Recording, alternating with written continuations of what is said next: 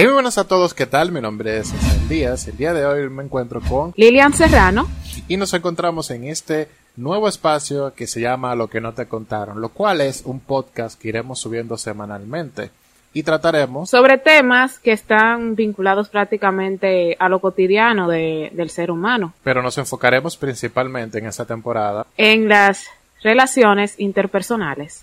Efectivamente.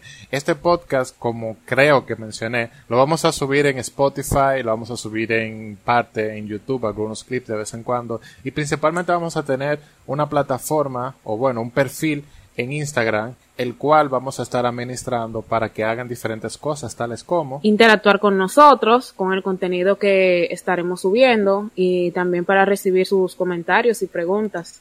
efectivamente, haciendo la salvedad de que nosotros Nosotros estaremos desarrollando estos temas con un enfoque prácticamente psicológico y no es que seamos expertos en la materia.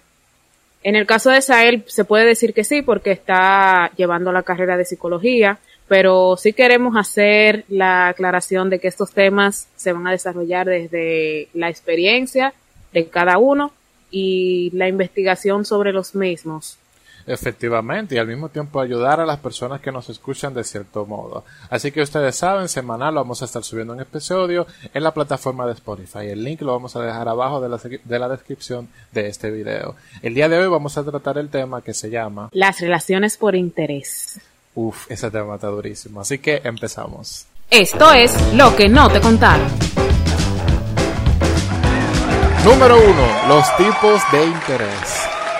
El interés económico, o sea, Uf. con todo lo que tiene que ver con dinero, asuntos monetarios. Sabemos que ya eso se ha vuelto no Un no algo que tenga que ver con mala fama. Sí. Y tampoco quisiera utilizar la palabra estándar, pero ya eso es algo que se ve tanto en hombres como mujeres, no es que lo vamos a clasificar en un solo género. Efectivamente. Eh, yo pudiera decir que en este caso lo que uno tiene que hacer es simplemente fijarse muy bien el comportamiento que tiene una persona, si se preocupa demasiado porque que si tú gastas en ella o en él o no, eh, siempre está pendiente de la cantidad de dinero con la que tú andes y también fijarse mucho en que si son personas que se dejan llevar demasiado por el que dirán. Tú planteas que las personas que son interesadas mayormente te miran el bolsillo y lo que tú gastas o lo que tú tienes. ¿Cómo así? Explícame ese detalle. Amplíamelo un chin más. Los que son interesados básicamente en el aspecto monetario, sí le dan demasiada importancia a, cómo tú te, a cómo tú te manejes en ese aspecto. O sea, si te ven que tú no, en el caso de la mujer he visto, he visto, no estoy diciendo que sea una verdad absoluta, de que si el hombre no, No gata. no devenga una buena cantidad. No, porque hay gente que devengan buenos salarios, pero son tacaños que caminan con la planta de los pies. O No, sea, porque tú perdón, con los codos. Tú sabes que la sociedad de ahora te clasifica. Oye, oye que, oye, oye, oye que, qué cosa más heavy, vamos a llamarle así. Tú gastas Sí. mucho y tu estatus social hace así. Pero si tú no gastas Sí. mucho, tú estás así.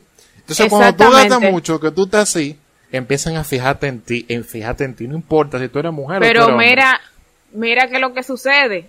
Un Dale. factor determinante que tiene que ver con eso que tú mencionaste, y yo siempre lo he dicho, el, la mayoría de la gente aquí viven para el chavaineo. O sea, esos son como uno de los males más grandes que nosotros tenemos.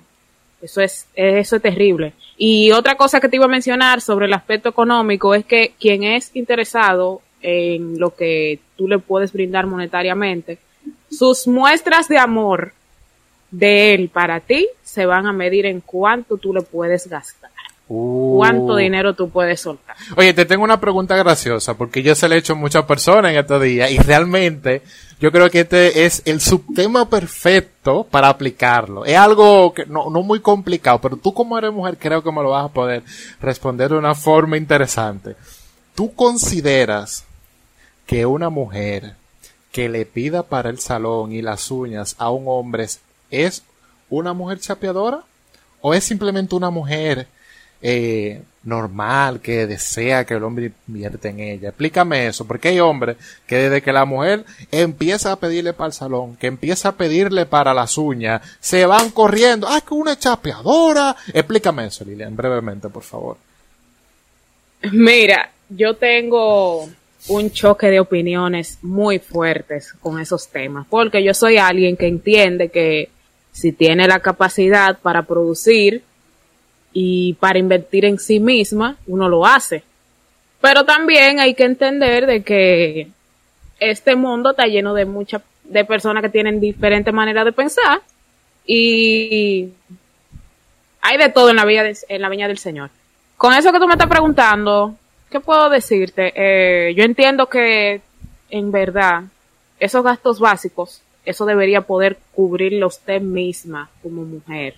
Wow, wow. por qué? Porque no te lo estoy diciendo yo que yo yo te puedo decir que yo lo hago así también, o sea, yo soy alguien que gracias a Dios tiene la capacidad de poder solventarse sus cosas, de no tener que pedirle a una pareja así. A la única persona masculina que yo le pido dinero a mi papá, para cosas específicas, porque uno también trata de, de manejarse con lo que gana. Entonces, en teoría vendría siendo que la mujer si tiene la capacidad de, de sustentarse esa cosa, no necesariamente el hombre tiene que poner la mano. Pero te voy a decir algo, te voy a decir algo, también hay que tener en cuenta de que no es que en un momento en que la mujer necesite que tú le ayudes con algo, tú le digas, pero tú eres independiente, porque tú no te manejas tú, o sea, no es que tú, no es que usted va a usar a su pareja como cajero automático ni se va a reguindar de él, pero tampoco es que la pareja tuya sea tan hijo de su madre, que tenga un problema y no ayudarte. Bueno, vamos a hacer la cosa pareja. oye, hablando por mil años, increíble, Lilian. La verdad acaba de dar en el clavo. Pero hablando ya saliendo un poquito del tema por interés, ¿qué otros tipos de, de interés, perdón, económicos o, o qué otro tipo de interés? De otra índole. Eh, de, exactamente, de otra índole puede haber en una relación para una persona buscar a otra. ¿Qué otro tipo de interés tú crees que podría suceder? Bueno, se supone que el interés natural debería ser que tú te relacionas con alguien porque a ti te gusta su personalidad, su forma de ser a ti te gusta como tú te sientes con esa persona, no porque tú estés persiguiendo algún objetivo. No, no tanto un bien común, sino un objetivo que si solamente te va a servir para tapar tu ego en, algún aspecto. Ese vendría siendo el interés sentimental, ¿cierto? Exacto, pero con, con lo que te iba a decir es que además del interés monetario que una persona pueda tener por otra, también tenemos que mencionar el interés que tiene que ver con lo carnal. O sea, cuando mm. tú te metes con una gente porque se está rompiendo de buena y ese es el único beneficio que tú entiendes que tú le puedes sacar. Y no solamente eso, sino que el interés carnal a veces está ligado a un interés por una venganza emocional hacia otra pareja. ¿Cómo así? Te voy a explicar ese punto, porque ese punto es increíble. Ese punto le llaman la dema en el término coloquial dominicano. Vamos a poner un escenario eh, hipotético.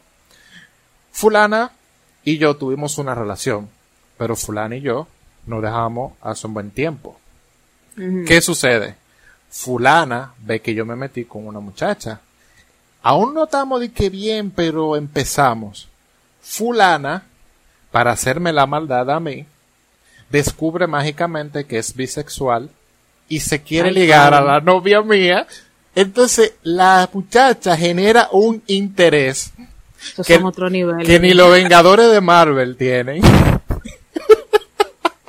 Te metiste en agua profunda. Óyeme, para agarrar y coger a la muchacha, Hacerme la maldad a mí de quitarme, enamorarla y luego romper el corazón a ella. Ese es uno de los intereses más malos que hay. Porque además. eso no interesa, eso es sadismo. Eso es sadismo. Hay gente sádica, hay gente mala. Entonces, ese es uno de los intereses más importantes que se pueden mencionar además del económico porque hay mucha dema. A veces entre los mismos pana también sucede que tú estás conociendo una jeva y el pana, como tú siempre te das toda la jeva, lo cobra, agarra y se quiere tirar a la tipa que tú estás conociendo porque el tigre está mal. Porque Con la tú- pámpara. Exactamente, el tigre está mal porque ve que tú te la estás consiguiendo a toda y, y él te agarra y la dema no lo deja vivir.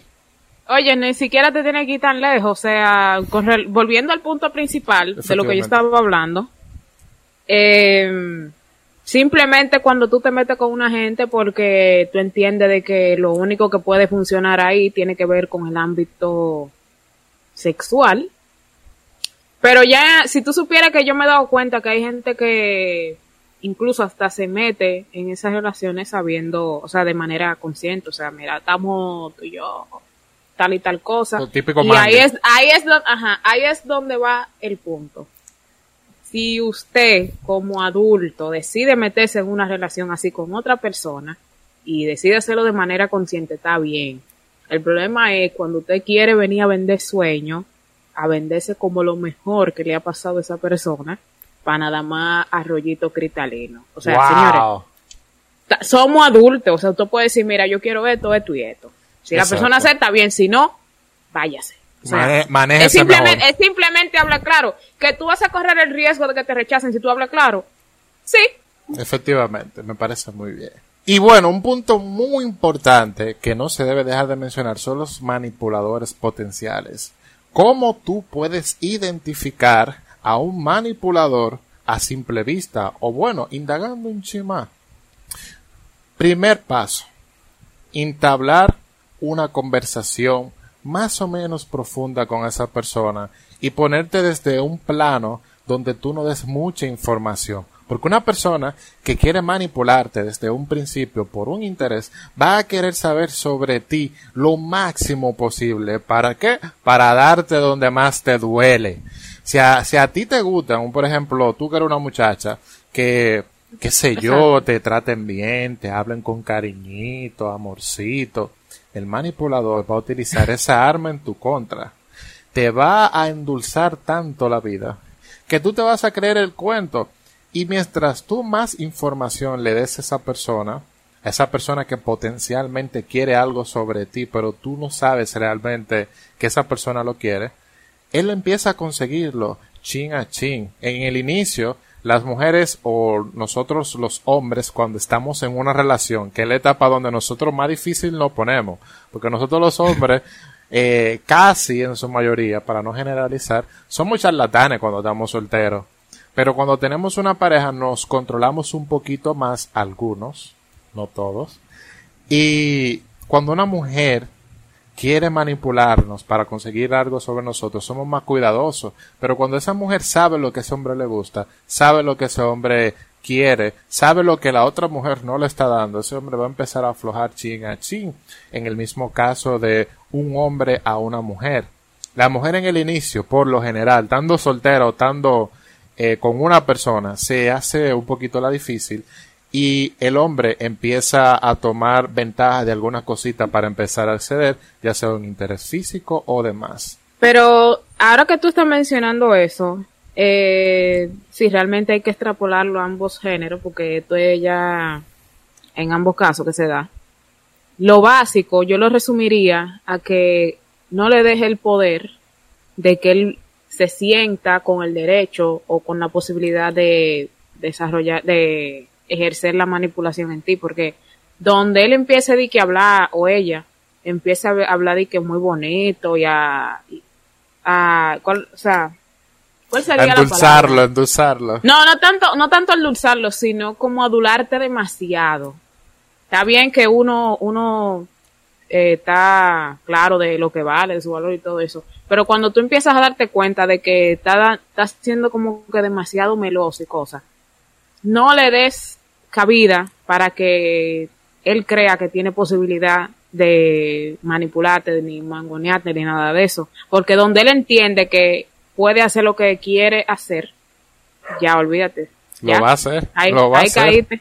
Hay un mimito que dice como una palomita. Entonces es bueno tratar de no dar ni mucha información e identificar que esa persona no tenga un poder manipulativo en ti. Y no dar a no darle a entender a esa persona que puede hacer contigo lo que quiera. Efectivamente, así mismo es. Pues sí, señores, eh, además de los intereses que tienen que ver con lo monetario y también con lo carnal, a mí me gustaría destacar una tercera perspectiva. Tal vez mucha gente no se dé cuenta de eso, tal vez sí. Y yo diría que estos son como uno de los casos más delicados y en los cuales hay que poner eh, más cuidado al momento de relacionarse con la persona con la que se dé. Y es los, las relaciones por intereses, pero por alguna, por alguna conveniencia. Y paso a explicar. Por ejemplo, que tú seas alguien muy servicial, muy dispuesta a ayudar a los demás, que tú eh, domines una habilidad en específico y que X persona se acerque a ti, se relacione contigo, porque entiende que esa habilidad que tú dominas le va a favorecer. Wow. Le va a subir. Vender sueño, literalmente. Eso, eso es No, no, no, no tanto vender sueños, sino que vamos a poner un, vamos a poner un ejemplo, un ejemplo. Dale. Fulana y fotógrafa. ¡Ay! ¡Ay! Y yo quiero, y yo quiero le hace un coro. así. ¡Ay, ay! Y es porque quiere fotografía de ti, pero no quiere a la fotógrafa. Quiere fotografía de la fotógrafa. Puede, puede querer la fotógrafa, pero su interés inicial puede estar ahí. Yo, hey, ¿qué lo que? Mira que, ¿cómo tú estás? Y, ¡Qué fuerte! ¡Wow! Y te venden un sueño terrible pa... y así puede pasar en cualquier profesión, cualquier habilidad que, eh, cualquier habilidad que tú manejes y que la persona entienda de que le puede ser ventajosa y ahí es donde hay que tener mucho, Mucho cuidado, cuidado. y fijarse muy bien en cómo la persona tiene el abordamiento con nosotros. Muy importante, mi gente. Otro punto que es muy importante, la conclusión. Claro que sí. Podemos concluir con lo que hemos hablado en este podcast, que las personas manipuladoras o las personas que crean una relación por interés lo hacen por diferentes motivos. Pero si nos remontamos un poquito más atrás, podemos investigar por algunos métodos psicológicos, evaluaciones personales hacia ese tipo de personas, que a veces algunas de esas intenciones de esa persona o acciones vienen de forma hereditaria, algo que ven en su casa de pequeño, en su propia familia, una mala costumbre donde el padre manipula a la madre para que haga esto, o que la hermanita hacía esto, o que el niño aprendió a decir mentiras, o que empezó a ver a la persona solamente como una moneda para conseguir algo. Siempre que un padre intenta recompensar a su hijo con algo, el hijo empieza a ver a su padre como una alcancía donde si hace algo, el padre le va a dar algo a cambio. Entonces cuando crecen, aplican esa metodología inconscientemente empiezan a tratar a las personas como seres materiales o en, simple, en simples casos o en casos que vendrían convirtiéndose en algo grave, en personas que simplemente son una masa de carne, la cual la utilizan para sus intereses. Como su vehículo intermedio. Efectivamente, y luego de que lo utilizan la desechan. Entonces, nosotros debemos aprender a evitar ese tipo de personas, ¿cierto?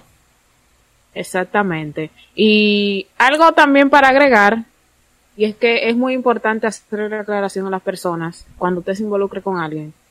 No espere que esa persona cambie, o sea, eso no es algo que a uno como persona individual le, le pertenezca o le toque que suceda.